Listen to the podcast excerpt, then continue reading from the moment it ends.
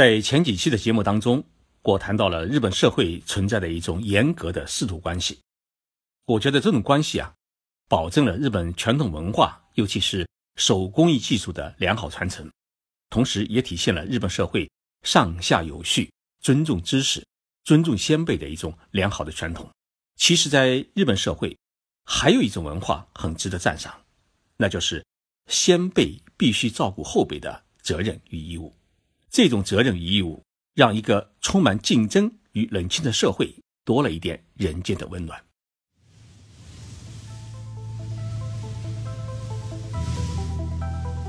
任你波涛汹涌，我自静静到来。静说日本，冷静才能说出真相。我是徐宁波，在东京给各位讲述日本故事。我过去在日本读研究生的时候。刚进学校，啥都不懂，因为我在国内没有学过日语。虽然在语言学校里读了一年，但是许多时候呢，是忙于打工养活自己，筹集学费。所以考入大学院的时候啊，日语不怎么好，许多事情不懂。比我高一级的两位日本同学组成了一个帮助小组，专门来负责照顾我在学校里面的各种事情，从最初的车站接送，到帮助办理各种入学手续。陪我去图书馆办图书证，然后教我如何做研究课题、找资料，还带我放学后去找工作。有时他们聚会呢，也会带上我，还不要我出钱。有一次啊，我实在过意不去，对他们说：“真的不知道如何感谢你们才好。”他们说了一句话，说：“阿达尼没有，瓦列瓦列瓦先辈的。”这句话的意思是，我们是先辈，这是我们应该做的事情。我第一次记住了日语中。先辈两个字的读音，其实与中文的读音呢几乎是一样。中文念成是先辈，然后呢日文念成是先拜。这两个汉字读音啊，都是从唐宋时期从我们中国传过去的。更为重要的是，我理解了日本社会中先辈要照顾后辈的一种自然的责任感和义务。在日本的大学里，新生入学的时候，高年级的学长学姐们要做的事情。就是要到车站或者校门口呢设立接待站，负责迎接和陪送新来的学弟学妹。这种情况呢，跟我们中国的大学几乎差不多。关键是读了几年书，要找工作的时候，大四的日本同学就要承担起辅导第一节学弟学妹如何找工作的任务。因为在大四的时候，学生们基本上都已经找好了工作，接到了录用单位的内定通知书。因此，他们有了一些空余的时间，于是就要去指导大三甚至大二的同学如何找工作，把他们的经验教训告诉给后辈的学弟学妹们。有的呢，还要负责将学弟学妹们的求职档案投送给录用自己的公司。每年的十二月，那些考上了东京大学、京都大学或者早稻田大学、庆应大学等名校的毕业生，要利用回家过年的机会啊，到母校去辅导。真准备报考大学的学弟学妹们，帮助他们做题目、讲学习窍门，辅导这些学弟学妹们如何选择学校和专业。因为他们自己经历过人生的这一种历练，因此他们的辅导呢，比学校老师的辅导有时候呢更有效。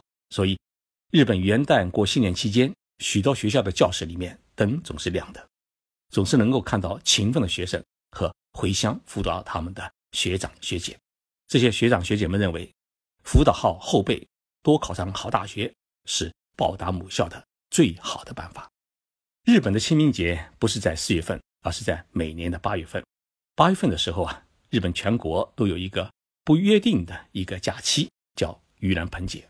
那么这个假期呢，不是法定的，而是约定俗成的。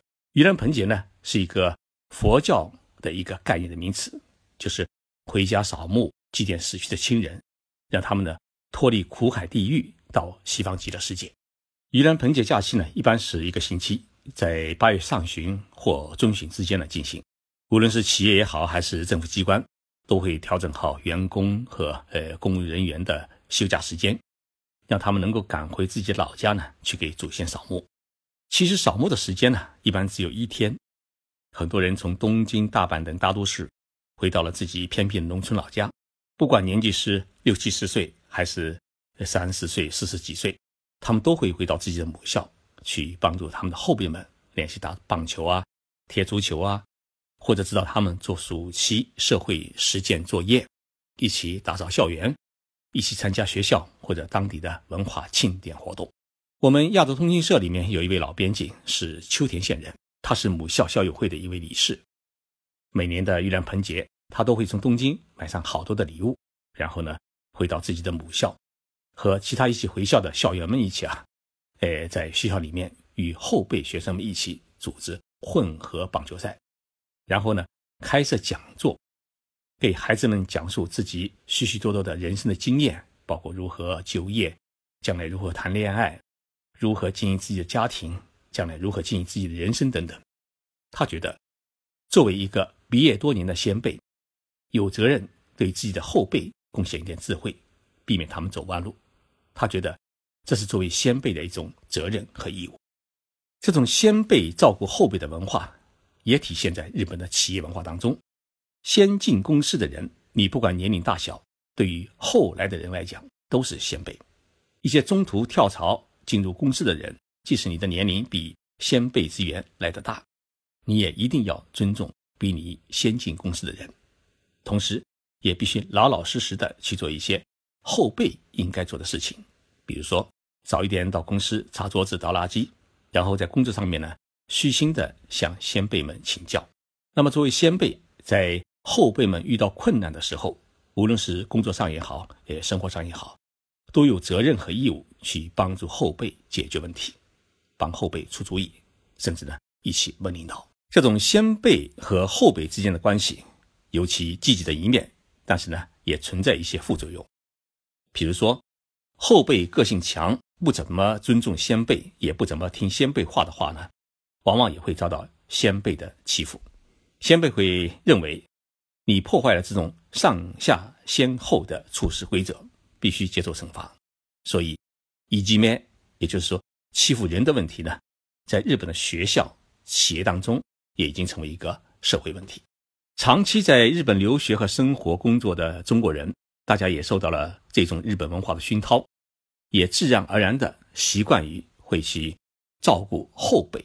那么，这种先辈照顾后辈的传统文化，在我们日本工作、生活、留学的中国人身上。也会得到一种很好的体现。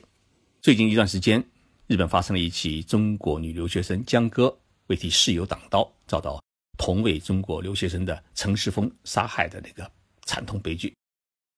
我在我的喜马拉雅听众粉丝群和我的微信群里面发起了一场募捐。那么第一次呢，募集了三万多；第二次募集了五万多。捐款最积极、金额最大的。大多数是有过留学日本经历的老留学生们，他们在给我的微信中说：“作为老留学生，当初我们得到了先辈们的呃关怀，现在我们需要多多关心照顾在日本的后辈留学生，这也是我们的使命。只可惜江哥已经不在人世了。”十一月二十八号，我带着一批留日先辈们和喜马拉雅听众朋友们捐给江哥妈妈的捐款和关爱之情。去青岛的吉木市看望了江哥的妈妈，江哥的妈妈见到我，忍不住是嚎啕大哭。这位单亲母亲说：“那凶手实在太残忍了，哪怕给我留下一个残疾的女儿，我还有一点希望。”江哥的妈妈是一位农村人，一直没有固定的工作，很长一段时间呢是给人帮忙挣钱来养活女儿的。二十四年来，哎，母女俩一直相依为命。江哥之所以能够出国留学，不是因为他妈妈有钱，是因为旧房子拆迁分了两套房子，妈妈呢把其中的一套房子卖了，哎，送女儿出国留学。那么在去年呢，吉木市的房子一平米还不到五千块钱。江哥的妈妈一辈子给女儿买的最贵的一件衣服是绒大衣，价格是九百块钱。这是女儿出国的时候啊，妈妈在百货店里面转了半天才决心。买的一件衣服，他担心女儿一个人呢在日本受冻，也担心女儿穿的不好看，穿的差被人瞧不起。遗体火化时，妈妈把这一件绒大衣重新给女儿穿上。她说：“女儿喜欢这件衣服。”江哥的妈妈给我看了一段女儿在日语学校毕业时的讲演视频，我录了段音，下面请我们 一起来听一听江哥留给这个世界的声音。えっと自分の高校時代の時はずっとその時に住んでいる世界と別の世界を見てみたいので大学に入って日本語を勉強することによって日本に留学に来ましたはい あ自分の経験から感じたことは、えーやっぱり夢とかはいつまでも持っていた方がいいと思いますいつか叶えるかもしれませんのではいあじゃあ本題に入りますえー江哥在这一段录音中说了这么一句话：“人生需要梦想，只要努力，也许在什么时候就能实现。”可惜，江哥的梦想只能有他的先辈和后辈们帮他圆满， 他没有走完的路，由我们来替他走下去。江哥的妈妈在接到中国驻日本大使馆的电话通知后啊，匆匆赶往日本。她举目无亲，她不懂日语。他只能通过微信发出呼吁，请在日本的同胞们帮助他。在他忐忑不安地走出东京机场时，看到许多人手里举着一张纸，上面写着五个字：“接江哥妈妈。”他看到以后，他哭了。在日本处理女儿后事的时间里面，在日的山东同乡会华人圈的呃微信群，还有许许多多的华侨华人留学生都赶来照顾他，帮助他。为他安排住宿、找律师、当翻译、陪同接送，还为江哥举行了追悼会，举行了遗体告别仪式。所有的花费都是在日本的这些江哥素不相识的哥哥姐姐们拿出来的，真的让人感觉到一种爱的力量。一位在日本经营企业的留学生先辈在追悼会上对江哥的妈妈说：“我们没能照顾好江哥，我们真的感到很惭愧。”在江哥的墓前，我给他说过一句话。请他在天国放心，我们一定会照顾好他的妈妈。江哥还没有结婚，也没有过男朋友。我对江哥的妈妈说：“我们留日先辈们，我们的喜马拉雅的听众朋友们，一起来为他建一座墓，竖一块碑。我想把这一期节目的所有打赏都捐给江哥的妈妈。有心想帮助江哥妈妈的听众朋友，请在节目当中打赏。你的每一笔打赏都一定会送到。”江哥妈妈的手中，把我们的一份爱心，通过喜马拉雅这个平台，传递到这一位孤独无助的母亲的心中。我是徐静波，现在这里谢谢大家。